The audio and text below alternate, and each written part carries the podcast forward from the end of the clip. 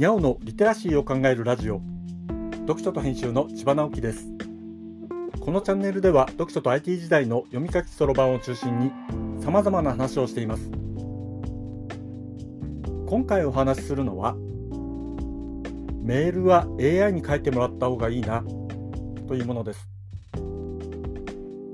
水曜日は IT を中心とした技術的な話をしています。先週のことですがメインに使っているパソコンの OS を更新しました。OS は Windows です。もちろんセキュリティアップデートは毎回きちんと行っているのですが今回のお目当ては Windows コパイロットを使えるようにすることです。Windows コパイロットというのは一言で言うとおしゃべりしてパソコンを操作するものです。コパイロットを起動してマイクボタンを押して音がうるさいんだけどと言うと承知しました。音量を下げますか？と回答があるのではいというボタンを押すと承知しました。音量を10だけ下げました。と返事があって実際に音量が10だけ下がります。この会話でのポイントは音量を下げてとは言っていないことです。音がうるさいんだけどという言葉に対して音量を下げるという解決策を提示してくれるわけですね。最近流行っている生成型 AI を使ったちょっとだけ人に優しいユーザーインターフェースです。正直なところまだ何でもできるというわけではありません。とりあえずはパソコンの設定を変える機能を探すのがちょっと便利になった程度です。ただこのコパイロットは近いうちにオフィスにも統合される予定でそうなると Word や Excel、Outlook などを自分の言葉で操ることができるはずです。ここまではマイクロソフトのアプローチですが Google も同じようなことをやっています。Google の生成 AI は Bard というものですがそれを使って自動生成した文章を Google ドキュメントや Gmail にエクスポートすることができます。試しに架空のイベントを考えて日時や場所をざっと伝え友達を誘うメールを書いてと伝えるとそれっぽい文面が作られます。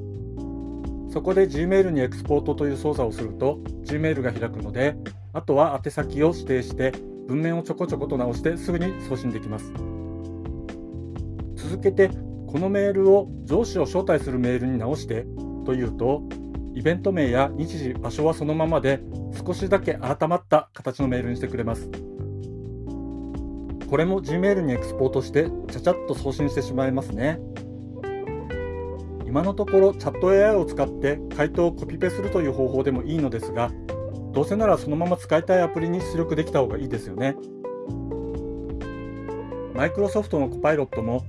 Google の Bard もまだプレビュー版なのでできることが限られていますが今年から来年にかけて様々なアプリケーションを使えるようになるはずです。徐々に細かい操作の部分は AI に任せて本質に近い部分だけ考えれば良いということになるでしょう。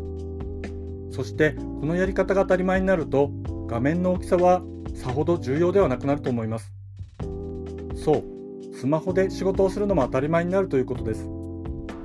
今はその入り口に立っているところなのですね。先ほどバードを使ってとあるところで行う講座のアジェンダを作りました。話したいことをダダダと羅列してアジェンダを作ってとお願いしたらきちんと時間配分まで入ったものを作ってくれました。それを見たらアイデアが湧きやすくなったので Google ドキュメントに出力して内容を追加して当日の資料まで作ることができました。こういうのはひな形を作るのが大変なのです。そこをさっと作ってくれるだけで随分仕事がはかどります。こんな風に少しずつ使って AI とのコラボレーションに慣れていきたいと思っています。もう白紙からメールを書いている場合ではないみたいですね。今回はメールは AI に書いてもらった方がいいなという話をしました。今日はここまで読書と編集では IT を特別なものではなく常識的なリテラシーとして広める活動をしています。ストア化で IT リテラシーの基礎を学べるオンライン講座をやっています。詳しい内容については概要欄のリンクから見に行くことができます。コメントはリスンで。文字で読みたい方はノートをどうぞ。どちらも概要欄にリンクがありますのでフォローいただけると嬉しいです今日もワクワクする日でありますように。千葉直樹でした。ではまた。